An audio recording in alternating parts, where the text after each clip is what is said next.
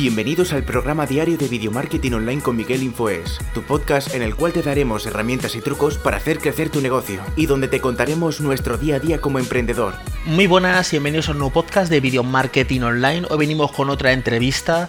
Sé que os están gustando mucho las entrevistas y por eso quiero traer gente que sea el referente que tenga algo que aportar. Hoy venimos con un coach que nos va a enseñar un montón de herramientas para trabajar con los padres, trabajar en nuestras metas, cómo seguir nuestros sueños eh, en nuestro día a día, cómo trabajar en el confinamiento ahora que estamos en casa.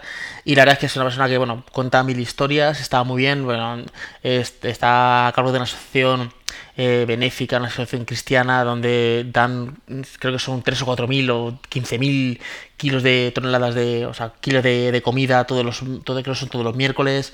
Eh, tienen 8 sedes en, diferentes partes del mundo y está, la verdad es que la entrevista ha sido muy jugosa, eh, habla de muchos puntos, habla de muchas herramientas, está muy bien y quiero que, que la escuchéis atentamente. Estoy hablando de la persona franquesada. Y nada, eh, solo antes de la, entrevista, deciros que si no me seguís por mi red social, que es la que más estoy, que es Instagram, que es Miguel Infoe, seguirme por ahí. Y que, mm, si queréis que el podcast se posicione, pues eh, sabéis que podéis darle una reseña en Apple Podcast y, una valoración de 5 estrellas para hacer que podcast se, posicione muchísimo más. Por nada más, aquí os dejo con la entrevista a Frank Quesada. Buenos días, Frank. ¿Qué tal? ¿Cómo estamos? ¿Qué tal, Miguel? Un privilegio, tío. Contento de hacer esta entrevista contigo. Muchísimas gracias por atender a, mi propuesta de, entrevista. Y bueno, ¿estás preparado para la tanda de preguntas? Vamos, vamos, aquí a ametrallar. bueno, al principio, lo primero, los inicios, Fran, donde, donde crece, cómo es su infancia, un poquito tu, tu, tu infancia. Venga, pues un tío normal, menor de cuatro hermanos, el más guapo y el más inteligente, es broma, es broma, es broma. menor de cuatro hermanos, eh, nazco en, pues en el Hospital Ramón y Cajal, eh, vivo en Madrid y, eh, y nada, pues como te digo, mi papá y mi mamá hasta el día de hoy están con nosotros, cosa que celebramos y como te digo, el, menor de, de, cuatro hermanos, viví, viví en Canillejas mucho tiempo, hasta los 18 años, y después de allí pues me, me fui al barrio de Vallecas. Después me casé y hoy ya vivo en Valdemoro. Así que, pero bueno, siempre aquí en, Madrid. ¿Y el colegio qué tal? ¿Tu infancia en el colegio? ¿Cómo...? Bueno, mi infancia en el colegio yo pasé al principio como, pues, como un niño más. Después es verdad, tío, que recordaba que ya prácticamente en octavo de GB, porque yo soy de GB, mm. eh, me acuerdo que hasta me lancé me lancé, tío, a las elecciones para ser delegado del colegio, tío. Así que las gané las elecciones. ya pintaba manera, digo, no, de broma. Pero, pero bueno, de alguna otra manera, pues es una infancia muy normal en un colegio público, el colegio Padre Coloma, mm. eh, y, y tengo recuerdos muy bonitos, la verdad que muy bien. ¿Cuándo eres de las personas que, ya empezaste a emprender desde pequeño o eres de las personas que, por ejemplo, en mi caso, que yo estuve trabajando para cuenta ajena, luego me hice emprendedor, luego trabajé para cuenta ajena siendo emprendedor y es, como que me he movido en los dos mundos y ahora estoy por 100% de emprendedor. Pero hay personas que siempre han sido desde el principio emprendedores o hay personas que se han sacado su carrera y luego pues, han cambiado a la base emprendedora. ¿Cuándo fue que tú empezaste a decir, pues esto de emprender como que me gusta? ¿Cuándo despertó esto en ti? Bueno, eh, no, yo trabajé por cuenta por cuenta ajena siempre. Mm, me acuerdo que mis primeros trabajos eran los típicos trabajos, eh, yo que sí me acuerdo que en una ocasión el director del, del, eh, instituto nos dijo, hey, eh, ¿por qué no os pintáis el colegio? Entonces nos, nos hicimos una cuadrilla de tres, nos pintamos el colegio. Esos fueron de mis primeros trabajos. Y después trabajé de marroquinero en una marroquinería haciendo bolsos de piel. Yo era el, el que estaba en la troqueladora. Mm. Después de ahí pasé al, a Deloitte, una consultora importante, ¿verdad?, que todo el mundo conoce, y allí trabajé de traidor, porque traía y llevaba las cosas, ¿vale? Entonces, bueno, eh, siempre por abajo, terminé siendo el jefe del departamento de documentación, departamento importante en Deloitte, porque es una consultora, y después de ahí eh, me fui al Colegio de Abogados de Madrid. Entonces trabajé también allí. Entonces, siempre en mí no estaba eso de decir, bueno, emprender, emprender, aunque eh, eh, a nivel profesional, por así decirlo. Pero siempre he sido de las personas que ha tenido retos por delante, ¿sabes? Por ejemplo, viajé por primera vez a dar conferencias a los 18 años, tío, a Guatemala. ¿Ves? Entonces, no, no, no, trabajaba o no, no estaba en mi mente el hecho de emprender de manera profesional, pero siempre he tenido como diferentes tipos de emprendimientos eh, dentro de mí, ¿no? Eh, que eso es como que, eso sí me ha acompañado, pero no lo pensaba yo en la parte profesional. Siempre, esto me, me interesa mucho. ¿Cómo fue tu primera conferencia? O sea, ¿te la preparaste? ¿Llegaste allí? ¿Cómo salió? Porque es uno de los miedos cuando alguien va a hacer la primera conferencia que, que se la imagina de una manera y luego le sale un churro. Mi primera conferencia fue, fue un desastre. pues total, ¿cómo va a ser? Un desastre total. Eh, había muchas más ganas que conocimiento, ¿no? Claro. Eh, y yo creo que de alguna otra manera, pues eso es lo que, lo que definitivamente pues, compensó en ese momento, ¿no? Pero eh, luego también es verdad que, que uno de mis verbos maestros, eh, o de, de los verbos que me definen, es comunicar. Me gusta comunicar y lo disfruto muchísimo. Entonces, de alguna u otra manera, pues eh, yo creo que eso jugaba a favor, ¿no? Pero vamos, que si lo miras desde el punto de vista técnico o, o desde el punto de vista estructural, ¿no? De una conferencia que tenga su, su introducción, su conclusión, etcétera, un desastre, tío. Un desastre. Bueno, vamos un poquito a entrar en materia. ¿Qué es para ti el coaching? Bueno, para mí el coaching es una herramienta, una herramienta eh, que nos permite acompañar a las personas a su logro extraordinario. Los coaches somos diseño, eh, somos los que acompañamos a diseñar futuros. No somos solucionadores de problemas, pero sí somos eh, expansores de, eh, de, nuevas realidades, por así decirlo. O sea, expandimos, expandimos más para que se vea más, ¿verdad? Entonces, bueno, el coaching es diseño de futuro. Si lo tuviéramos que definir así sencillo, diseño del futuro. Me ha gustado mucho esto que has dicho de, de no solucionar los problemas, porque veo que hay en el mundo, eh, en, en, el mundillo ahora mismo, personas que dicen, voy a coger, eh, contratar un coach para que me solucione el problema X o Y o tal, ¿sabes? Eh, no consigo estudiar inglés y entonces voy a ver si este coaching eh, me mete el inglés a mí como si fuera esto Matrix. O sea, te, te, te, clavan aquí la aguja y venga, aprender Kung Fu, pues aprender inglés.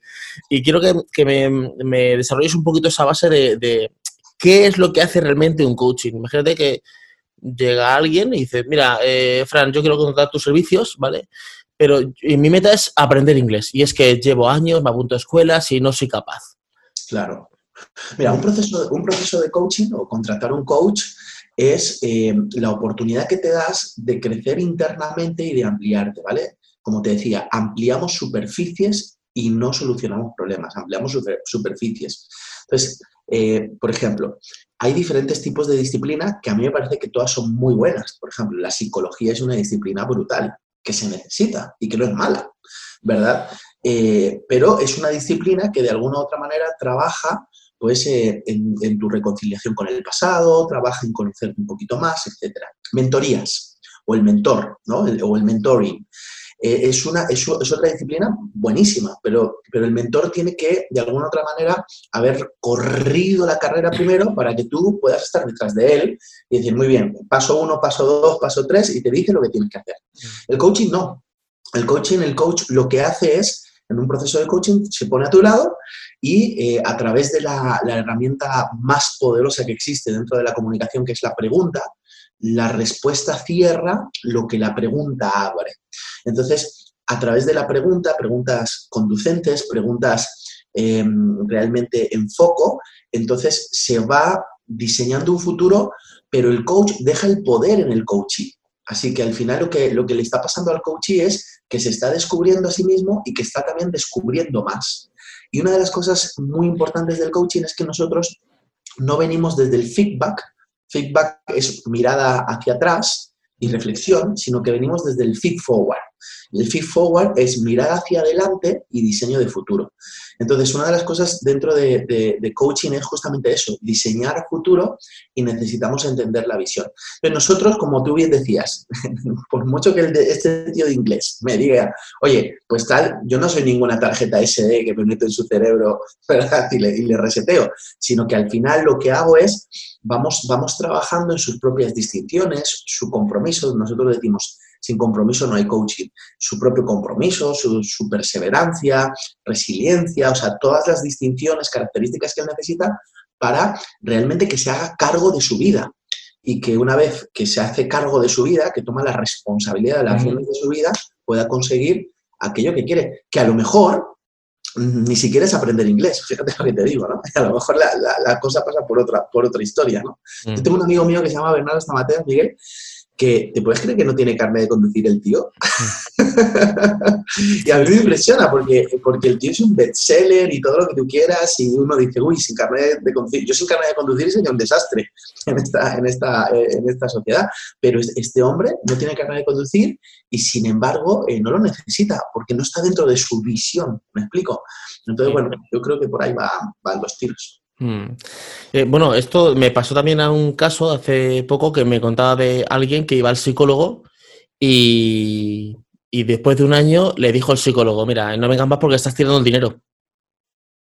Porque a veces pensamos que yo veo a un profesional y el profesional me soluciona el problema. No, el profesional te da las herramientas para que tú soluciones el problema, porque el problema tienes que solucionarlo tú realmente. Por eso yo estoy mucho, a veces muy en contra de estos libros que hay últimos de autoayuda, y al final, eh, si yo no quiero hacer una cosa, por mucho que sea muy bueno el libro, a mí hay libros que me han gustado mucho, otros que otros que me han impactado y otros que he dicho, me da igual. Pero es porque yo no estoy en ese momento para eh, absorber ese libro, realmente. ¿vale? Eh, ¿Pensaste alguna vez que te podías ganar la vida esto que decías? Me voy a ganar la vida siendo coach. no, me refiero cuando, cuando, empezaste, lo viste, viste, viste, lo del coach y dijiste tú, bueno, pues esto no está mal, pero pensaste, dijiste tú, con esto me puedo llegar a la vida. Sí, no, no me lo propuse como tal. Primero mi pensamiento fue, que con esto puedo ayudar más. Eso fue el pensamiento realmente. ¿eh? Con esto puedo ayudar más, con esto puedo potenciar más lo que hago, el trabajo que hago, el diseño de, y el desarrollo. Entonces, puedo potenciar más. Una vez que me, me di cuenta que podía potenciar más, dije, anda, pues si también es una fuente de recursos. y a día de hoy, que digo que es la base de, los recursos ¿no? en, mi familia. Pero, pero es interesante porque, porque al principio el enfoque fue, ok, voy a ayudar más, ¿no? Que esa es una de las cosas que yo digo, la gente quiere quemar barcos para emprender. Y yo digo, hey, cuidado con eso de quemar barcos. Es decir, no, no, me despido, ya no hay ningún ingreso en casa. Y, a partir de ahora ya me sustento completamente. Pues, espera, espera, tío, o sea, haz un proceso paulatino que no sea tan doloroso, no solo por ti, sino por tu familia, si es que la tienes, y de alguna otra manera, pues trabajar en otros niveles. Entonces yo hice un proceso paulatino y nos ha ido bien, la verdad que nos ha ido bien. Pero el enfoque era, realmente ahora que lo pienso, ¿eh? no, no es, bueno, me puedo ganar la vida, o sea, eso me, me di cuenta después y como te digo, ahora es la base fundamental ¿no? de la economía de casa. Eh, ¿Cómo es un día normal en, la vida de Fran? O sea, ¿cómo te organizas? ¿Cómo coges un día? Dices tú, no ahora mismo, porque ahora eso es un poco caótico, que luego hablaremos un poquito de, cómo trabajar desde casa, sino en un día normal, ¿cómo te organizas? Porque veo que si levantas a las 5 de la mañana, que si, eh, si estás de media hora, o sea, hay como mil estrategias, que haz deporte por la mañana, que si tómate un café, ah, pégate una ducha fría, hay como mil estrategias pero que a todo el mundo no le sirven. Por ejemplo, en mi caso es, yo estuve durante un año levantándome a las 5 de la mañana y sí, hacía bastantes cosas, pero no era casi creativo. Al final me di cuenta de que no era casi creativo. Yo soy más creativo por la noche y esto se supone que si me levanto a las 5 de la mañana, pues o me acuesto a la hora de los teletubbies o, vamos, o estoy reventado. Entonces, un día normal, sin un día de, de, de cuarentena, ahora un día normal, ¿Cómo te organizas? Como dices, bueno, pues me levanto por la mañana, tengo esta agenda, me preparo los temas del día anterior. ¿Cómo te lo preparas? Un día, un día en la vida de Fran. Sí. Eh, bueno, eh, en mi caso, eh, yo estoy de acuerdo contigo, ¿ves? Cada uno tiene que encontrar su punto, ¿vale? Es lo que tú dices. Hay gente que se despierta con una fuerza que, vamos, espectacular y otros que de repente, pues, su, su, punto creativo está más en la tarde-noche. Entonces, el hecho de poder encontrarte me parece que es espectacular. Bueno, un día de Fran, mira, te voy a enseñar no sé si se ve bien, pero bueno, hago allí, ahí está. Esa cosa, eso se llama, eso ese es mi cuadro. Todo eso que está negrito, negrito, mm. todas esas cosas negritas son procesos de coaching eh, grupales, procesos de coaching individuales o eh, diferentes, eh, diferentes proyectos de coaching, ¿vale? Aparte de eso, yo estoy súper comprometido con una organización cristiana que se llama Punto de Encuentro y, y, también es parte de mi agenda, etcétera, etcétera. Entonces, un día normal es, eh, yo lo que hago es, el día anterior reviso, el día anterior, antes de acostarme, reviso qué es lo que pasa al día siguiente. Entonces, revisando lo que pasa al día siguiente, entonces allí ya pongo la alarma, ¿ves?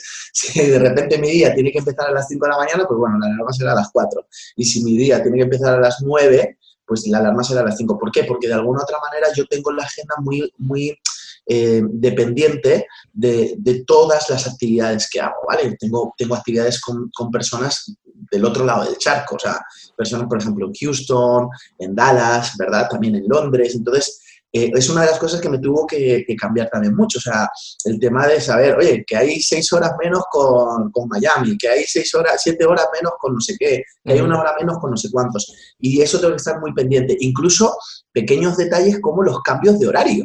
O sea, el bendito cambio de horario de verano, el bendito cambio de horario de invierno, esto a mí me funde, porque yo tengo todo un caligrama que luego tengo que ajustar. Entonces me levanto por la mañana ya, sabiendo lo que tengo que hacer, y por la mañana lo primero que hago es, me bajo, me tomo un café, yo abro la Biblia porque me gusta leer la Biblia, es uno de mis libros más extraordinarios, eh, hago mis, mis tiempos de, meditación, de oración, ta, ta, ta, y después ya de ahí eh, sigo el ritmo. Deporte lo hago, pero eh, el deporte lo hago siempre en las tardes, entre las 6 y las 8 de la tarde, en el hueco que tengo libre, dependiendo del día, hago deporte. Corro 20 minutitos en una cinta que tengo y ya está.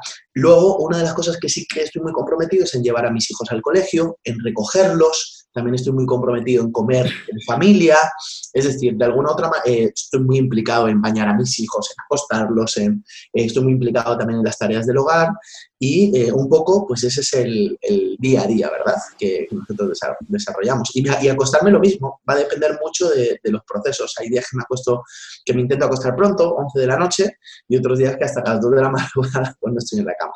Claro, de eso te quería comentar. Si, por ejemplo, tienes una reunión con, con Dallas, con Houston, y claro, ellos tienen la reunión por la tarde y a ti te toca la reunión a las 2 de la mañana.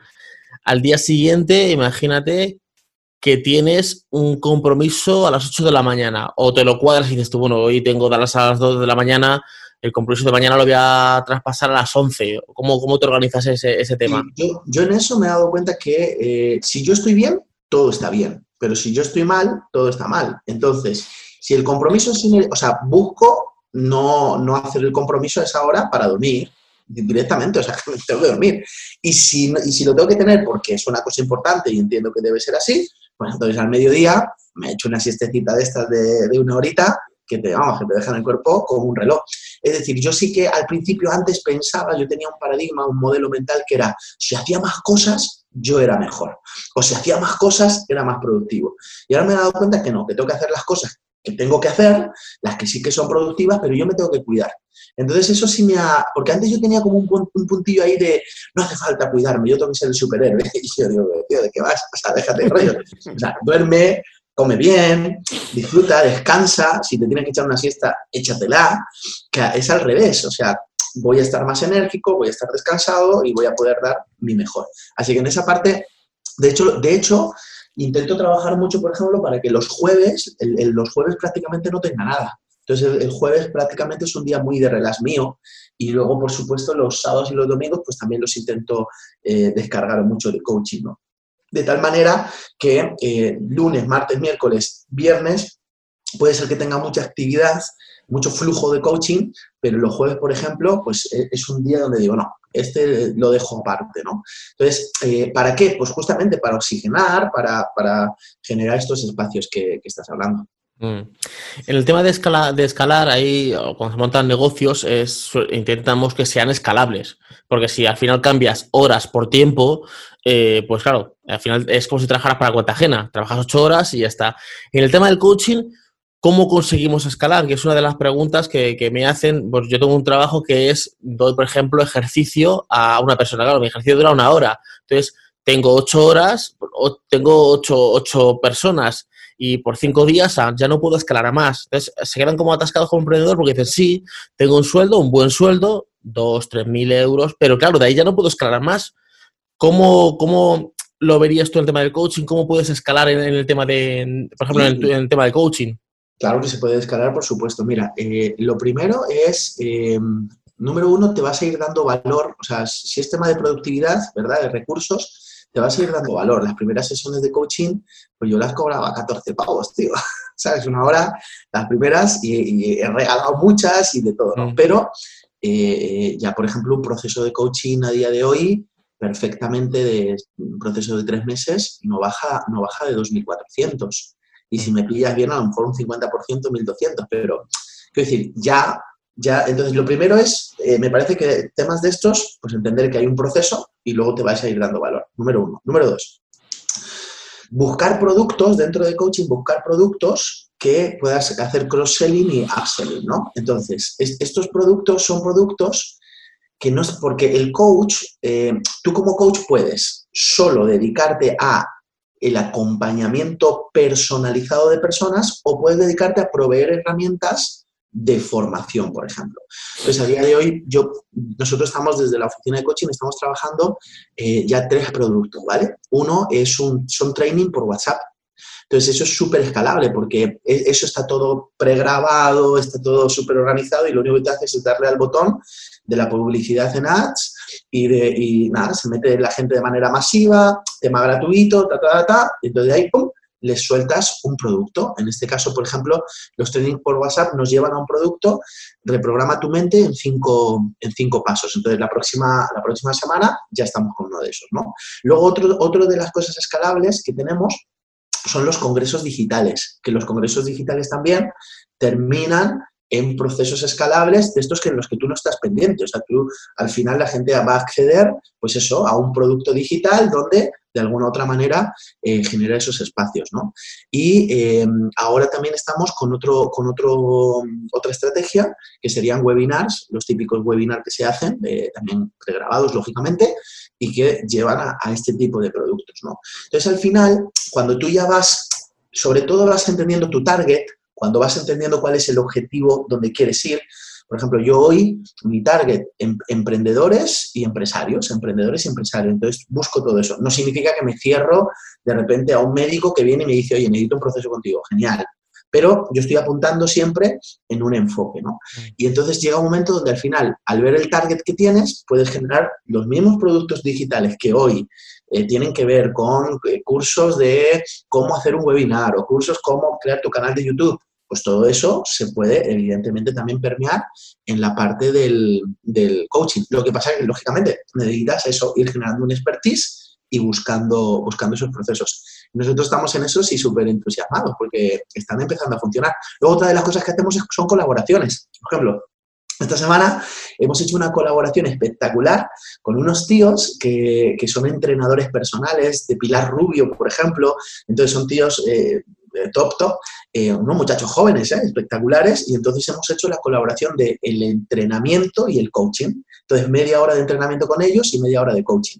Lo hemos hecho durante toda la semana, una horita, y se nos han metido 30 personas que nos han seguido todo el tiempo. ¿Qué pasa? De ahí ellos tienen la oportunidad de comprar un producto muy económico, súper accesible, pero que eso ya va a ser eh, digital, ¿no? Entonces, ¿Qué ocurre? Que a la hora de la hora, pues hay muchas maneras, haciendo colaboraciones y, generando productos que al final te permiten eh, establecer eso. Entonces nosotros tendríamos eso, productos digitales que son más, más económicos, más básicos, y luego ya premium, pues oye, eh, el hecho de poder tener eh, a tu coach ¿no? personalizado. Vale, decir que todo este, el training este que, está hablando Fran va a estar en la, en la, descripción para la semana que viene para que podáis acceder al training de WhatsApp. ¿Cuándo lo vas a lanzar? ¿La semana que viene? La semana que viene, sí, el 15 de abril al 17 ya... De hecho, ya hay gente que está metida en el grupo. Desde que posteamos ya se está metiendo personas. Y digo, madre mía, no hemos hecho ni publicidad todavía. Vale, pues lo dejaré en la descripción para que... Bueno, y también estará en el artículo completo donde estará todas las cosas que hablamos aquí con, con Fran. Eh, también, bueno, se me ocurren eh, que también podría, en esto de escalable, hacer eh, sesiones grupales. Sí, de hecho yo las tengo, yo las tengo. Yo tengo dos, dos eh, también eso sería escalable, ¿no? Tenemos dos grupos, yo tengo un grupo en este caso con eh, Londres y tengo otro grupo con Dallas y con, y con Houston. Entonces, eh, nada, justamente son, son grupales, bajas el ticket, ¿verdad? De lo que sería una personalizada, pero realmente a, ti como coach te sube ¿no? eh, la oportunidad. Y me encantan las grupales porque las grupales hay un valor añadido y el valor añadido es que, es que de alguna otra manera hay muchas maneras de ver allí, muchos tipos de observador y entonces te permite enriquecer muchísimo el proceso ¿eh? también. Hmm. En esos tiempos que hay de crisis, bueno, que estamos eh, todos confinados en casa, alguien que ha perdido su trabajo, que por ejemplo, te hablo del sistema español de es, yo soy fontanero y me voy a morir fontanero. Yo soy abogado y me voy a morir abogado. Como que no tenemos ese recurso de, cambiar de trabajo. Se dice que en Estados Unidos se cambia en la vida de un trabajador cinco veces de trabajo. Y en España creo que es una o dos, ¿vale? Eh, en España tenemos mucho de, este señor es coaching y si mañana te ven yo qué sé, haciendo una conferencia, pero este no era el del coaching. Le pasó, por ejemplo, hay un, hay un mago que se llama Mago Mor, ¿vale?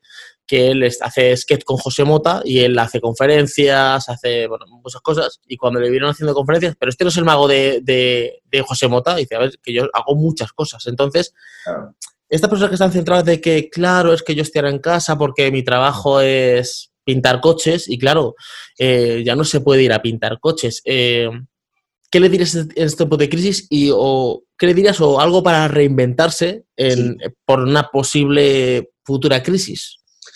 Bueno, eh, por una posible, yo diría por una inminente futura crisis. Es decir, eh, los ciclos eh, históricos nos dicen que cada 20, 10 años va a haber crisis. Y de hecho, el mundo está cambiando de manera muy rápida, ¿no? Entonces, como el mundo cambia de manera muy rápida, fíjate que los cambios generacionales, o sea, esta mentalidad que tú estás hablando está establecida en una época donde los cambios generacionales eran cada 40 años. Entonces tú dices, bueno, es que me daba tiempo, ¿sabes? Me daba tiempo a estudiar medicina y, morirme médico. Pero mm. es que los cambios generacionales hoy es cada cuatro meses y medio. Entonces, estamos, estamos de alguna otra manera así como que en serio, o sea, cada cuatro meses y medio un cambio generacional, ¿no? Entonces, eh, ya no nos da tiempo a estudiar medicina y, y morirnos médicos, ¿no? Así al uso, ¿verdad? Empleados de... Entonces hay que cambiar el paradigma. Hay que cambiar el paradigma, tenemos que ser flexibles, y tenemos que, como, como, decimos por aquí, ¿no? ser un poquito más abiertos de mente, ¿no?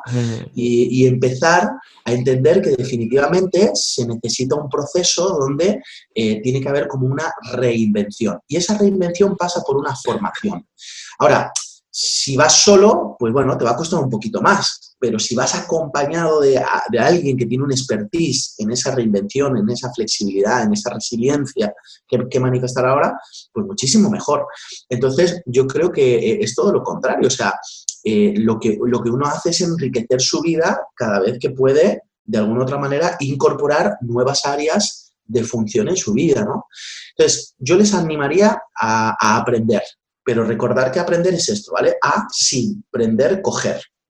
Entonces, aprender es primero soltar para después coger. Entonces, venimos de un, paradigma del, aprendizaje acumulativo, saber, saber, saber, saber, y no nos funciona. Entonces, ahora lo que tenemos que hacer es aprender, es aprender a soltar, aprender a desaprender para después generar esos espacios. Entonces, el que es fontanero y que se la ha ganado toda su vida, bueno, pues a lo mejor es el tiempo de empezar a usar esta cuarentena, por ejemplo, para formarse, para, para, buscar un curso, para descubrir cuál es su visión, para descubrir qué es aquello que le apasiona. Recuerda que el propósito de tu vida está escondido en tu visión y está escondido en tu pasión, en lo que te gusta, en lo que te apasiona. Entonces, todos nosotros valemos para muchas más cosas de las que podamos imaginar. Así que yo creo que ese es un momento, es un momento clave. O sea, esto no es crisis, es oportunidad, tío. ¿Sabes qué pasa? Que em, hablaba ayer con una persona eh, y él me decía, no, yo estoy aquí en mi casa eh, viendo Netflix, em, tumbado en el sofá, esperando a que termine todo para volver a mi trabajo. Pero que su trabajo le han hecho un ERTE, no sé si va a haber trabajo o no va a haber trabajo. Yo digo, pero no está, dando de la, no está dando cuenta de la oportunidad tan grande que tiene de todo el tiempo en casa. Encima esta persona no tiene familia, tiene hijos, digo, para formarse, para, para trabajar, para, digo, digo, a ver, es que si soy yo que lo veo o, me decían, me decían, es que los tiempos de crisis al final siempre caen y digo, mira, en el 2007 hubo una crisis en España y yo me reinventé, me fui a República Dominicana, monté un negocio, o sea, yo dije, yo ya no voy a estar montando más muebles en mi vida, o sea, yo voy a hacer otra cosa. Me estudié informática, luego estudié, estudié administración de empresas, estudiando coaching, o sea, como que te reinventas un poco, digo, la verdad, a veces en las crisis hay gente que se queda como abajo y hay gente como que dice, esto es una oportunidad de, reinventarse. Entonces, eh, pues, eh, ahora justamente quiero hablarte de eso, de rutinas en casa, ahora en el tiempo de crisis, que ve gente que está en pijama viendo Netflix, que, o sea, tú puedes ver Netflix, no pasa nada. Yo, por ejemplo, el otro día estaba aquí en casa y digo, no me quiero ni poner la ropa, estaba en pijama. Pero que no sea tu día a día. Entonces, como tres o cuatro puntos o de rutinas de, de hacer en casa en tu día a día. Claro. Bueno, lo importante sobre todo es eh, em, entender que nosotros tenemos ciertas rutinas que nos empoderan o que nos suman o que nos hacen crecer, ¿vale? Entonces, no tienen que cambiar. O sea, si, antes te levantabas a las 6 de la mañana, pues bueno, busca días que te levantes a las 6 de la mañana porque te levantabas a esa hora vístete y tú dices, bueno, ¿y qué hago? Bueno, hay muchísimas cosas que hacer, desde formarte, desde diseñar que puedes eh, emprender, desde empezar a abrir conferencias, abrir conversaciones, porque estamos a una conversación de distancia. Entonces, rutinas, eh, por ejemplo, eh, no quedarte en pijama, un día, dos, pero no quedarte en pijama, ducharte, vestirte, hacer deporte. Están saliendo muchas oportunidades, como por ejemplo este training que te decimos que hemos estado toda esta semana era gratuito. Entonces, eh, yo, yo, lo he hecho con los niños, o sea, y, también Esmeralda. Entonces, estábamos allí delante de, la televisión, habíamos puesto la aplicación en la televisión y estábamos a las 6 de la tarde, todos los días, hoy mismo, a las 6 de la tarde por Zoom, dos entrenadores personales espectaculares, y luego yo me iba y hacía coaching, ¿no? Es decir, eh, la clave de esto es replicar lo más posible la vida que teníamos antes, ¿no?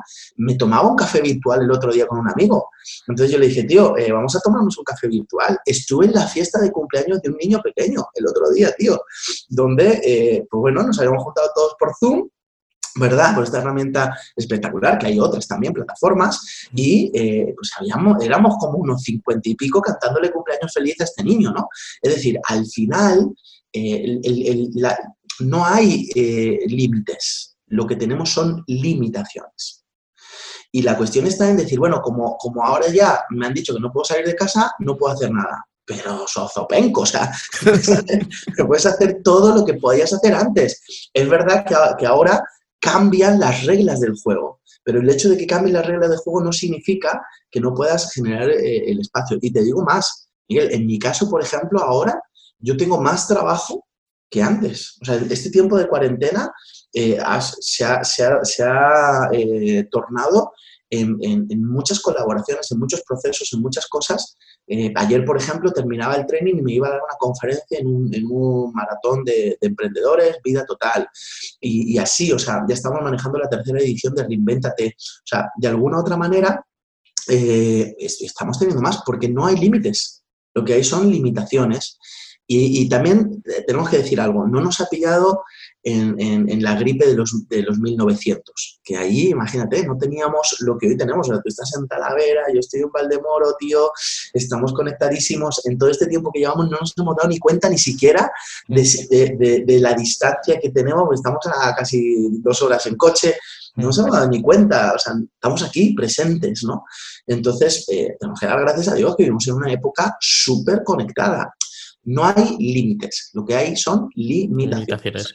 Sí, bueno, yo me pasa, yo tengo un montón de trabajo, o sea, yo la verdad es que eh, tengo un montón de trabajo y, me, lo que sí que veo que me cunde menos. Claro, los niños están en casa, no están en el colegio y me cunde menos y tengo que pues eh, modificar mi horario. Pero yo no paro, o sea, yo estoy con la ropa y yo me he duchado, o sea, yo no estoy en pijama. Puede que un día pues, esté ahí tumbado, pero al final del siguiente, o sea, estoy en mi día a día porque si no, pues como te empiezas a, a, a, a. Em, quiero que hablemos un poquito de los jóvenes. Sé que trabajas con muchos jóvenes, eh, jóvenes que están demotivados, no sé qué hacer. Sé que venimos de una rutina de que con 18 años te dicen, a ver, ¿qué quiere usted ser de mayor? Y claro, llega uno a la carrera y dice, a ver, con 18 años, pues a ver, te, te plantean todas las carreras universitarias y dices tú, pues no lo tengo ni idea. Te eliges uno y luego dices, es que esto no era lo que yo pensaba. Con 18 años, pues ya me dirás. Entonces, estos jóvenes demotivados que hay ahora, que no sé qué hacer con mi vida, que están como un poquito perdidos, ¿Cómo trabajas tú con, ellos? Mira, la desmotivación es por falta de motivación. Wow, vaya descubrimiento, ¿no? Ahora, ¿qué es la motivación? La motivación es un motivo, motiva acción, un motivo que me lleva a la acción, ¿vale? Entonces, ¿qué les pasa a todos ellos? Que les faltan motivos. Ahora, ¿por qué les faltan motivos? Bueno, porque hay una asignatura pendiente que tú dices, ¿cómo trabajas con ellos? Siempre trabajo con, con la misma herramienta, siempre, siempre, siempre. Pero ya no solo con ellos, ¿eh? O sea, trabajo con la misma herramienta con cada ser humano, con cada persona. Y es que hay una, hay una asignatura pendiente muy importante, me parece, y esa asignatura se llama propósito, vida, visión, ¿ves? Entonces, por ejemplo, ¿por qué yo a los 18 años estaba en Guatemala? Eh, dando conferencias. ¿Y por qué he visitado más de 25 países? ¿Y por qué a día de hoy, por qué a los 27 años dejé de trabajar y a día de hoy soy una persona que eh, eh, vivo lo que estoy viviendo y dejé de trabajar a los 27 años y vivo mi pasión. ¿Por qué? Bueno, muy sencillo, porque yo tenía una visión y la visión que, que, yo tenía cuando tenía como 11, 12 años, yo tengo un fundamento cristiano muy profundo, soy una persona que cree en Dios, yo, pues, para mí es lo, mejor que hay. Y, y, yo tenía una visión, o ser un muchacho con cinco panes y dos peces y dar de comer a las multitudes. Entonces, de esa analogía, ¿verdad? De esa, de esa parábola o, de ese momento, ¿no? Que, contaba Jesús, tío, pues yo me lo tomé, yo dije, ¿verdad? Yo tengo dos panes y cinco peces. Y, con dos panes, o sea, con cinco panes y dos peces. Con cinco panes y dos peces yo puedo, lo que tengo, yo, yo puedo sumar, sumar a la sociedad, aportar mi granito de arena o mi ladrillo para construir algo. Y, me encanta comunicar y quiero hacerlo. Y sé que tengo un mensaje que puedo dar, un mensaje de, paz, un mensaje de, de resiliencia. Me defino como un inconsciente soñador resiliente al fracaso con una alta dosis de fe, ¿no? Es decir, buscar esos procesos y, fue brutal porque cuando ya tienes una visión, entonces yo me veía viajando, me veía montando los aviones, pero tío, yo vengo del barrio de Vallecas, ¿sabes? O sea, pero aún así, y mi familia es familia obrera de toda la vida, que, yo no me voy a pelear con mis hermanos por la herencia porque no hay en casa, entonces no hay problema. Pero entonces es como, ¿cómo puede ser? Bueno, porque tenía una visión, tenía una visión, tenía un porqué, un para qué trascendente. Entonces, los jóvenes de hoy en día les falta eso les falta el para qué, es como que lo tienen todo, es como que la generación de la generación que vivió por desgracia quizá la guerra o la posguerra se aferró a que ahora sus hijos no les tenía que faltar de nada. Entonces le dieron todo, le dieron todo, le dieron todo y entonces tenemos una generación, una generación como embutida, ¿sabes? Una generación llena de cosas pero sin lo más esencial que es propósito de vida o sin lo más esencial que es una visión. Entonces, y todos, todos somos únicos y todos tenemos un diseño, todos venimos con un propósito en la tierra, todos, todos, todos, hasta el más pintado. ¿Qué necesitamos? Descubrirlo, diseñarlo y disfrutarlo, ¿verdad? Lo diría mi master coach Héctor Teme. Descubrirlo, diseñarlo y disfrutarlo. Tiene un libro maravilloso, punto de partida para los que les gusta leer. Entonces, eso es lo que les falta, tío a los jóvenes de hoy en día les falta eso, una motivación. Porque mira, cuando tú tienes una motivación, haces lo que sea. Yo me acuerdo, yo he tenido tres novias, ¿vale? Mm. A la tercera va la vencida, por eso con Esmeralda. yo me acuerdo que yo tenía una, y con Esmeralda también me pasó, pero yo tenía una novia, me acuerdo, tío, que tenía una novia en, Alicante o algo así, Torre Vieja. Mm. Y entonces me acuerdo, tío, que la distancia era una locura. Y yo me acuerdo que un día cogí con un amigo, cogimos el coche, tío, nos hicimos un viaje de cuatro horas hasta llegar a Torrevieja. Vi a la novia literalmente una hora ahí sentado en una terraza de que nos tomamos un café y nos volvimos las cuatro horas otra vez. Y sí. pero, pero ocho horas de viajar, de ir, y seguro que ahora se te están viniendo a ti también cosas. Sí. Y, cómo haces esa locura? Porque había una motivación. Punto. Entonces, lo que les falta a día de hoy a los jóvenes, eh, a la sociedad en general, ¿eh? Es, oye, un motivo, un motivo, pero un motivo trascendente. No estamos hablando, porque hay gente que dice, quiero ser millonaria. ¿Y qué? Si hay gente tan pobre, tan pobre, tan pobre que lo único que tiene es dinero. Entonces, estamos hablando de motivaciones trascendentes, estamos hablando de motivaciones que aporten, que sirvan a la sociedad. Para mí, servicio es enriquecer mi entorno con los dones y talentos que la gente tiene, ¿no? Entonces, motivos, tío, le faltan motivos, pero motivos de verdad. Hmm. Esto justamente lo hablaba un, un, también y decía que, habíamos pasado de la época eh, antiguamente donde tú eh, te ponías a trabajar y tu primer sueldo o tu primer dinero querías comprarle un coche a tu padre a la época de a ver si mi padre me compra un coche. Que es como que, que sí, que queremos que nuestros hijos tengan todo porque nosotros no hemos tenido nada, entre comillas, ¿vale? Y claro, tus hijos, em, a mí me pasó, me pasó hace, hace un año, vino un niño a casa y estaba un niño pequeño, se quedó aquí el fin de semana con, los hijos, con mis hijos y le digo al niño, bueno, le digo, venga, le digo, vete y dile a estos que, que no vamos a ir al parque de bolas. El niño pegó un grito, Juan Miguel, Marco, no vamos al parque de bolas, luego vamos a ir al burger. Y hace mis hijos, oh, vale. Y dije, ¿cómo? digo, aquí se acaba el burger y el parque de bolas. Digo, digo, es que estos, digo, claro, claro digo, digo, digo, como el burger es una cosa que van todos los días, yo recuerdo que el burger era, oh, una fiesta. yo estoy también de hecho estaba lejos, de, que entonces íbamos al burger y era el día de la semana, era un, un festín. Pero digo eso como digo, por ejemplo, eh, tarta en tu cumpleaños o langostinos y gambas en, Navidad. Es que ahora yo bajo, voy a bajar, o sea, en cuarentena ahora, Ahora mismo, yo ahora por la mañana me puedo bajar al Mercadona y comprarme una tarta y comprarme unos langostinos. y no es mi cumpleaños nada. Entonces, como que se ha perdido eso y eso yo creo que va arraigado al tema que hablamos de la motivación. De es, como lo tengo todo, no tengo motivo por nada. Y luego también eh, la base generacional de mi padre tiene una mentalidad donde yo le digo, por ejemplo, que lo que más me gusta a mí es jugar a videojuegos, por ejemplo, y mi padre me dice que no, que tengo que estudiar económicas. Hay como, como porque también hay que hacer una transformación con, con los padres. ¿Cómo, ¿Cómo trabajarías también con el padre? Claro, a ti te llega el joven y te dice su pasión, pero claro, tiene una realidad en su casa. Claro, sí, eh, el propósito está escondido en tu pasión, muy, muy, muy buen punto. ¿Cómo trabajar eso? Bueno, yo creo que hay una formación general que todos necesitamos, definitivamente, ¿no? Y a mí me parece que en esa parte, pues es importante que podamos trabajarla. Y ahí a la par ir acentuando y fortaleciendo pues lo que hicieron con Nadal, tío. O sea, Nadal es, el tenista que soy, pero, pero porque, porque no, que, no es que sea espectacular, es que él creyó en el esfuerzo y en la dedicación desde muy pequeño, entonces creyeron en él, ¿no? Entonces, eh, ¿cómo trabajar, por ejemplo, imagínate que eh, es un muchacho de, yo qué sé, de 15 a 20 años, está en su casa con sus padres, y entonces lo que tú dices, ¿no? El padre quiere que tal. Bueno, número uno, yo creo que tiene que ser una persona, una persona que de alguna otra manera se dedique a las cosas. al final, cuando tú siembras en casa, cuando tú honras a tus padres, cuando tú haces las cosas bien, pues todo eso va a venir en positivo a tu vida, ¿vale? Eso es número uno. Y así les demuestras a tus padres que definitivamente, oye, estás queriendo caminar. Pero abre muchas conversaciones. O sea, estás a una conversación de distancia de lo que quieras lograr. Entonces, abre muchas conversaciones con tus padres y explícales las, las salidas, eh, pon modelos, eh, busca inspirarles, etc. Y llévalo a la par. Entonces, cuando lo llevas a la par, llega un momento donde al final eso va a explotar. Eh, y, si no tuvieras el apoyo, y si tienes el apoyo, pues entonces dedícate a eso. O sea, es que al final lo que estamos, eh, por ejemplo, en, en, nuestro sistema educativo a día de hoy, lo que estamos buscando o lo que se generan son personas buenas en todas las áreas, es decir, mediocres. Mm. ¿Verdad? Entonces, si el niño tiene problemas en matemáticas, ¿qué, cojo? Eh, cojo a un profe, ¿verdad? que, le, auxilie en esa parte. Entonces, venga, venga, le pongo un refuerzo en matemáticas para que apruebe. Pero, pero el niño es bueno, si el niño es bueno en biología, gástate la pasta para que sea no bueno, sino el mejor en biología y que el día de mañana explote. ninguno de nosotros sabemos las notas que ha sacado Messi.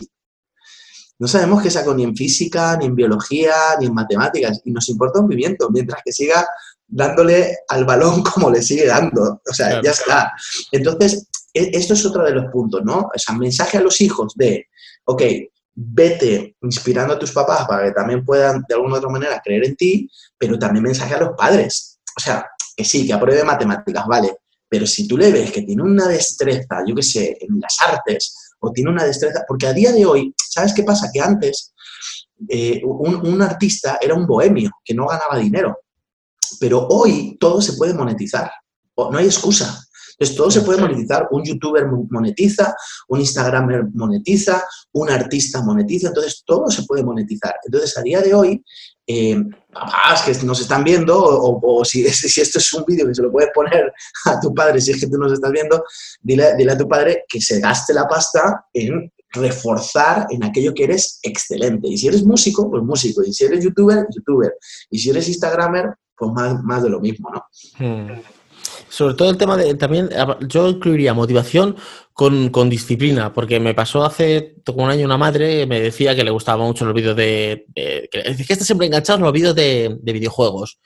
Eh, ¿Tú cómo lo ves, Miguel? Y yo le dije, a ver, es que quiere que le compre la nueva PlayStation porque él dice que va a grabar vídeos y tú, tú diré, mira, ¿tú qué consola tiene en casa? Es que tiene la Play 1 o la 2.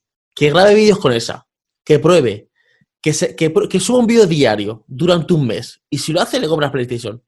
El chaval a los 4 o 5 días lo dejó. Claro, él le gustaba jugar, pero cuando vio, claro, él veía un vídeo y decía, ¿cómo mola? Cuando vio el trabajo que había detrás del vídeo, que era iluminarse, grabarse la pantalla, grabarte a ti, editar el vídeo, montarlo, hacer una descripción, hacer la miniatura, subirlo a YouTube, dijo, ah, es que esto no es, claro, porque a veces lo que se vende es yo estoy ganando dinero con YouTube, pero no se ve todo el proceso. Es como que, me estoy dando cuenta últimamente que vemos la meta, pero no vemos cómo el proceso es. este se ha comprado un Mercedes, pero no vemos es, ha estado cuatro años eh, con un coche de 500 euros para comprarse el Mercedes. No vemos como, como el camino. Eh, por eso yo le diría también, no sé cómo ves el tema de la disciplina y de, del esfuerzo, aparte de la motivación. Pero vamos, no lo dudes, o sea, no lo podrías haber dicho mejor. Un sueño sin proceso se convierte en una pesadilla. Entonces, el proceso es, es eh, no, no, es que sea clave, es que es determinante. Y aparte lo vemos en la naturaleza. Me gusta mucho hablar acerca de los sueños como un embarazo, ¿vale? O sea, hacer, ahí la comparación. Y, por ejemplo, eh, en un embarazo, si el niño, en un embarazo, si el niño, si el feto nace a los cuatro meses, muere antes de tiempo, ¿no? Pero si el niño se queda mucho tiempo en la barriguita de la mamá, al final el, el niño mata a la madre. Pero si, si, si, como todo tiene que ser, a los nueve meses, el niño pum, sale y da luz, entonces tenemos a una madre feliz y a un niño con futuro. De la misma manera son los sueños. La pasión, el propósito, la motivación tienen que pasar por un proceso. Y el proceso es clave. O sea, lo que tú estás diciendo de la disciplina es clave. Y ahí, por ejemplo, lo que tú le dijiste a la madre, brutal, o sea, espectacular. Vamos, le estabas coacheando. Claro, la madre, la madre dice, ¿cómo, ¿cómo organizó? Entonces se dio cuenta el niño que el que quería era jugar, pero no había una pasión de ser, por ejemplo, en este caso, un comunicador o un youtuber o lo que fuera, ¿no? Eh, de este tema o, videojuegos como tal. Entonces, el rollo está en que eh, necesitamos los procesos. Y a mí me gusta decir esta frase, que, y si la, la, puedes anotar por allí, si estás viendo la entrevista, un sueño sin proceso se convierte en una pesadilla. Todo tiene un proceso, todo.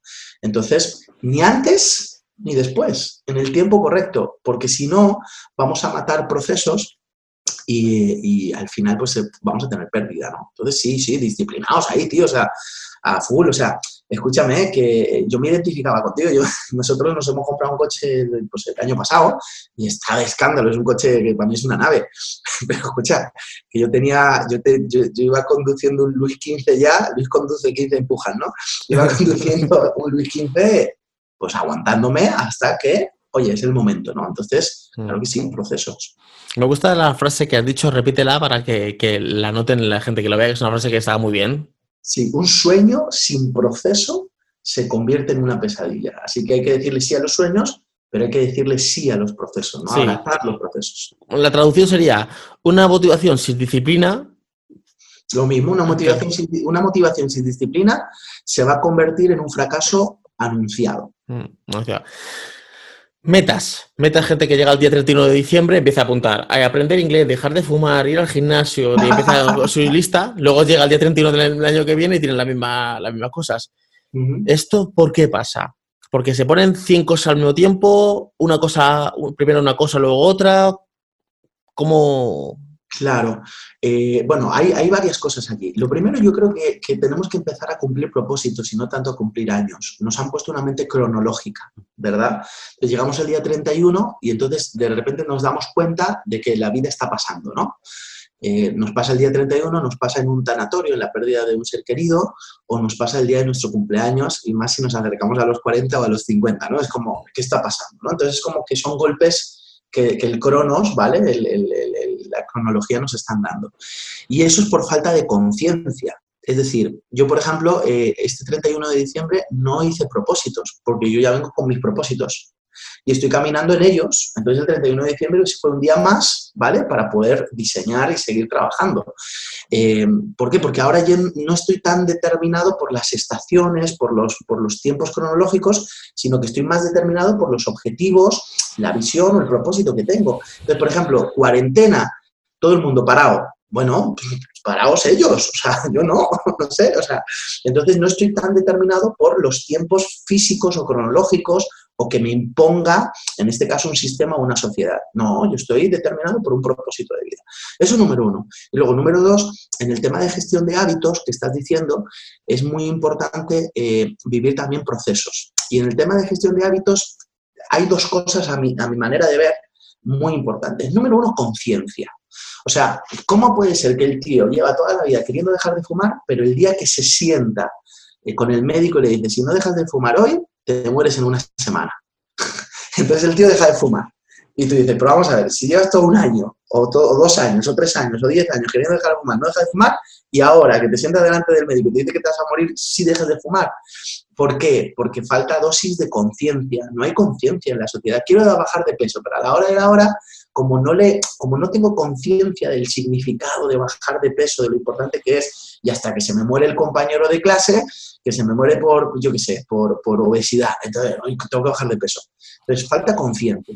Y dos, eh, una vez que ya tienes conciencia, que tienes un motivo importante para poder eh, generar eso, los motivos son por tres causas. ¿eh? O sea, nosotros hacemos cambios por tres causas, o por dolor, o por placer, mm. o por curiosidad. Entonces, eh, eh, si, al final eso no te está provocando placer o no te está provocando curiosidad, pues aunque sea por dolor, tío, pero algo, mm. ¿no? Entonces, eh, ahí está.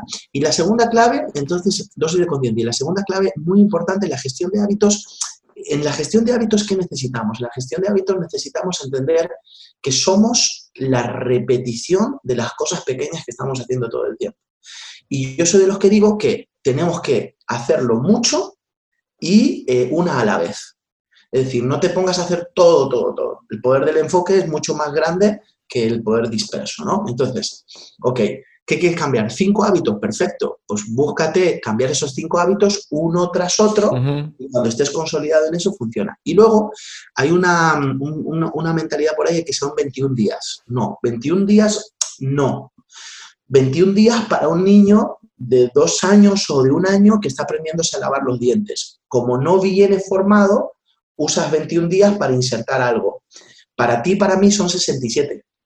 Porque primero tenemos que desaprender para poder aprender. Entonces necesitamos cerca de tres meses, dos mesecitos y pico, casi tres, para poder generar este espacio, tío. O sea, entre, entre 60 y 90 días, nosotros vamos practicando. Y eh, dentro de los hábitos, eh, esto que te digo, ¿no? Uno a la vez, mucha repetición y también entender que va a haber días que no lo haces.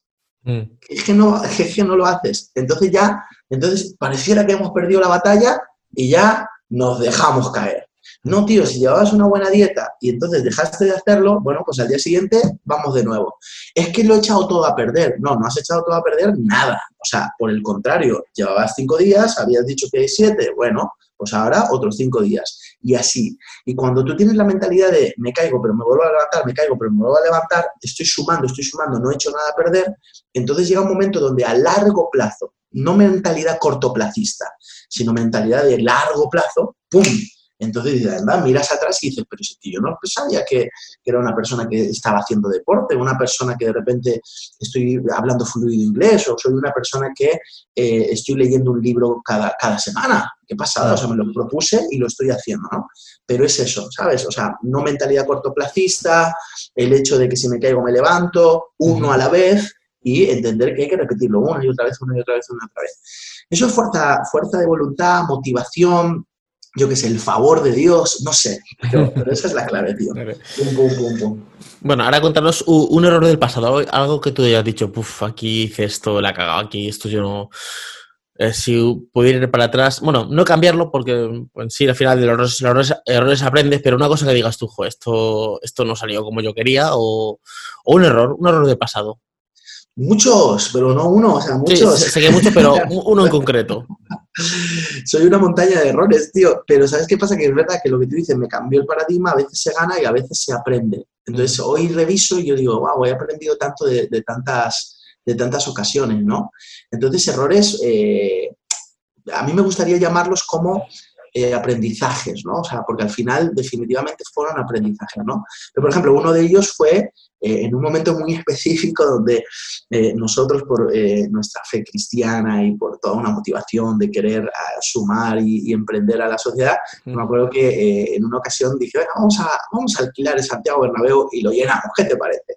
Y allí cantamos y allí transmitimos valores y allí organizamos procesos súper espectaculares y la cuestión es que llegamos a, llegamos a hacer los acuerdos con el Bernabéu, llegó a venir eh, eh, en este caso Juan Luis Guerra con, con, 29 músicos de República Dominicana, llegó a pisar la tierra española, bueno, miles de cosas, pero a la hora de la hora tuvimos que suspender ese evento. Entonces, cuando suspendimos ese evento, pues imagínate la debacle, porque era un, un eventazo de, de, extraordinario. Pero sin embargo, fue eh, eso de que el peor día de tu vida se puede convertir en el mejor día de, de, tu vida, pues, pues fue así, tío. O sea, porque a partir de ahí es como que manifestamos resiliencia, no solo yo, sino mi familia, el equipo que estábamos, manifestamos resiliencia, pum, pum, pum, pum, pum, pum. Y entonces, por ejemplo, eh, con punto de encuentro teníamos antes eh, una sede en Madrid y muy débil, por así decirlo, Hoy tenemos 12 sedes en 8 países diferentes del mundo y consolidándose, ¿sabes? Mm. Eh, de ahí, pues, eh, yo qué sé, o sea, toda la carrera de coaching, de ahí eh, muchas, muchas aperturas. Entonces, fíjate, bendito error, ¿no? Entre comillas, mm. porque se aprendió muchísimo. Yo creo que eso, que eso es clave. Pero sí, tío, o sea, como esa te puedo contar muchas. Mm. Eh, si te pudieras ir cinco años atrás, ¿qué le dirías a tu yo? A tu Fran de cinco años, ¿por dónde ir? Le dirías, pues mmm, adelántate esto, esto yo lo, voy a hacer dentro de dos años, hazlo tú ahora, o ¿qué, le, qué claves le dirías? Más, más abierto al cambio, mucho mm. cambio. Yo, si yo, esa es una muy buena pregunta y yo le diría al Fran del pasado, ¿sabes qué, Franchu? Más cambio. Cambio, cambio, cambio, cambio, cambio, cambio, cambio. Somos resistentes al cambio y eso es lo que nos, nos, hace, nos hace ralentizarnos, la resistencia al cambio. Por naturaleza, ¿eh? queremos vivir en la zona de confort. Más cambio. Eh, en, este, en, este, en estos últimos años yo he vivido a nivel personal muchos cambios y han sumado muchísimo. Me he estirado, me he estirado mucho, ¿no? Y, estoy en eso. Entonces ya, ya, me he dado cuenta que la clave está en abrazar los procesos de cambio. Eh, incluso a veces hasta provocarlos si es necesario, ¿no? Pero la idea es no, no quedarse, no quedarse, no quedarse, sino, sino cambiar, cambiar, cambiar. Eh, le diría eso, porque yo creo que si yo hubiera generado esos procesos antes, de alguna u otra manera, probablemente eh, habríamos avanzado, en, en, muchas mm. áreas habríamos avanzado más. ¿no? Mm. Eh, vida profesional y vida personal. Eh, ¿Eres de los que desconectas o estás con la vida personal, estás pensando en o haciendo cosas? ¿Cómo lo, cómo lo conllevas? ¿Cómo lo llevas? ¿Cómo, lo, cómo haces el, el, el equilibrio? Sí. ¿Cómo lo conciliamos eso? Bueno, sencillo. Yo en mi caso eh, para mí la familia es un valor muy importante, es brutal, la, la, familia, la familia es un valor muy importante. Entonces, eh, desconecto, soy de las personas que desconecto, eh, aprendí eso, aprendí que no soy el salvador del mundo, mm. aprendí que, que, que, todo el tiempo cuando tú decides liderar la carrera, cuando decides, eliges, ¿verdad? Ir por delante de la carrera y eliges eh, emprender, eliges avanzar, eh, vas a vivir en un estado continuo de presión presión continua. O sea, eh, vas a, tienes que aprender a uh -huh. manejar la hostilidad. La hostilidad va a estar todo el tiempo. Mensajes en el banco, llamadas telefónicas, todo el tiempo. Entonces, eh, la gente, la sociedad, piensa que la felicidad es no tener problemas. Yo los busco. Entonces, vamos a vivir en un, en un estado continuo de, de, de presión, ¿no? Entonces, aprendí a desconectar y aprendí a entender que, bueno, eh, si se cae el mundo, pues bueno, pues, pues, que se caiga, ya está, después vemos qué hacemos. Mm. Entonces he aprendido a desconectar y, y, y, soy de los que me siento con mis niños, veo una película y me río con Aladdin hasta más no poder, y luego ya cuando termina la película, pues vuelvo a coger el saco y decimos, venga, para adelante. Y sí, he aprendido a desconectar, pero eso ha sido un aprendizaje, ¿eh? no, mm. no era así, no era así, mm. pero ahora ya sí. Pues ya vamos terminando la, la, entrevista. Vamos a hablar con unas preguntas rapiditas. Eh, eh, tres referentes para ti. Tres referentes que digas. Pues estos son para mí tres referentes. Venga, tres referentes. Para mí uno de ellos es eh, Bernardo Stamateas, uh -huh. psicólogo, sexólogo, terapeuta familiar, bueno, un crack, uh -huh. escritor. Mm, Héctor Teme. Héctor Teme en esta última época para mí ha sido y es a día de hoy. Te hablo no solo de referentes, sino amigos. Uh -huh. Héctor Teme. Y, tío, no, yo sé que esto está muy manío, pero no me importa. O sea, Jesús, tío. O sea... Tío, te iba a decir, digo, si no dice Jesús, amo, yo no, yo no. Ah, no, no, pero vamos a ver. O sea, lo que pasa es que me lo dejo al final porque lo mejor al final, ¿no? O sea, ¿Sabes que le hicieron una pregunta, creo que fue en el hormiguero, a alguien, y, y, dijo, si pudiese entrevistar a cualquier persona, ¿a quién, a quién entrevistarías? Y uno decía, que si Gandhi, que si Gandhi, dice, yo a Jesús de Nazaret. Pues está clarísimo, tío. O sea, No ha habido hombre como él y... Pero que también hacían una, hacían una por la calle. ¿Quién es la persona más importante en el mundo? Y uno decía Cristiano Ronaldo, otro Messi, otro Michael Jackson. Y le preguntaron y dice, la persona más importante en el mundo es Jesús de Nazaret. o sea, ah, dentro de dos mil años sabe quién es Messi. tal cual, tal cual. Eh, tres canales, tres cosas que tú dirías YouTube, bueno, puede ser podcast o puede ser... Em, hemos dicho referentes a alguien que tú digas, yo le sigo bastante, o en redes sociales, o en o escuchas podcast suyos, o, canales de YouTube, tres referentes. tres personas, tres eh, canales. Sí, sí. Eh, bueno, Víctor Coopers me parece que, que, para todos los que les gusta el desarrollo personal, Anthony Robbins para todos los que les gusta el desarrollo personal y John, y John Maswell lo mío es mucho desarrollo personal y yo soy de los que a mí, por ejemplo, leer novela, escuchar novela, tal, pues nada. Yo soy de los que sí compro un libro de, de, aprendizaje. vale. Eso. Ahora tres libros, tres libros que tú me recomiendes. Sí, bueno, Padre Rico, Padre Pobre, eh, por supuesto, eh, Padre Rico, Padre Pobre, ¿qué más? Eh, Gente Tóxica, de Bernardo Estamateas, hay que leerlo. Te voy a recomendar cuatro. Punto de partida, ¿vale? Y, tío, de verdad, o sea, la Biblia, o sea, léete la Biblia. Si tú no te has leído la Biblia, léete la Biblia, que si no, vamos, es para hacerte un cuadro, si te Sí, yo, yo le digo muchas veces cuando dice, es que yo no creo en Dios, digo, no, tú léetelo como si fuera una historia y vas a sacar una cantidad de, de aprendizajes, o sea, yo, yo hasta no ateo digo, mira, no creo en Dios, no crees que suena de Dios, toma, léetelo como si fuera una fábula. Y vas a aprender. Vas a aprender. Dale Carnage, ¿no? Que es uno de los tíos que habla de comunicación y que, bueno, ya no está con nosotros, pero que ha dejado sus, sus grandes obras. Dale Carnage, Dale Carnage, John Maswell, Anthony Robbins, o sea, toda esta gente usa la Biblia como eh, la fuente para buscar sus principios. Entonces yo digo, en vez de irte a los, a, los sucedáneos simplemente... A la copia. Bueno, ahora te voy a decir nombres y tú eh, me tienes que eh, decir una palabra o si no lo conoces, pues no lo conozco, o un comentario o algo, ¿vale? yo te lo voy soltando. Bernardo Zamateas. Amigo y referente. Héctor Teme.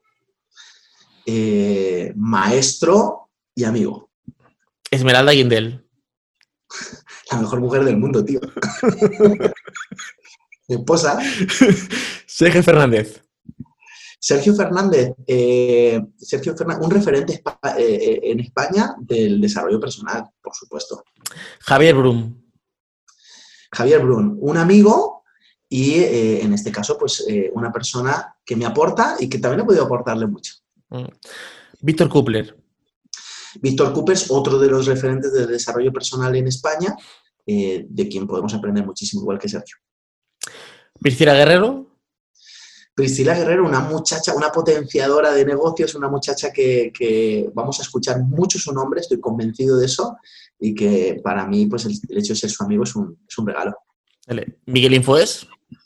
Miguel Infoes, pues un amigo, un crack, eh, una persona a quien admiro porque es un emprendedor y es una persona que está haciendo cosas muy importantes. Y, eh, sabes que creo que hay amigos por temporada y amigos eternos. Entonces yo a Miguel Infoer lo veo como un amigo eterno. Y por último, Jesús de Nazaret. Jesús de Nazaret es para mí todo. O sea, Jesús de Nazaret es, mi amigo, es eh, mi Señor. Yo tengo una relación personal con Él, creo en Él fervientemente y vamos a ver, Jesús es Jesús, tío. Mm. Bueno, ¿dónde podemos encontrarte? ¿Dónde podemos eh, buscarte? Eh, cosas que estás haciendo nuevas, libros, eh, mm, audios, no que sé, procesos de coaching, si quieren contratar un proceso de coaching. Nada, yo soy de los que lo aprendí de ti además, y tú lo sabes, yo soy de los que creo que tenemos que ir a, las páginas web de cada, de cada persona, así que franquesada.es Mm. Aquí en franquesada.es, pues bueno, puedes luego derivar también en, el Instagram, en el YouTube, pero en franquesada.es estamos continuamente actualizando y la verdad que estamos trabajando con eso. Franquesada.es o quesadafran en mis redes sociales. Vale. Lo voy a dejar todo en, la, las notas del programa, vais a dejar la, red social y el entrenamiento que empieza el lunes que viene, muy, muy importante, y de ahí ya pues eh, vais a ver pues todas las píldoras y todas las cosas que, que aquí no ha podido contar en este corto espacio, porque claro, hay, hay mucho más. No, una persona no se puede reducir a, una sola hora. Pues un placer, Fran, tenerte aquí en la entrevista y muchísimas gracias. Gracias a ti por la entrevista, aparte una entrevista súper, súper, eh, me parece enriquecedora, así que gracias. ¿eh? Gracias, hasta luego chicos, chao. Chao.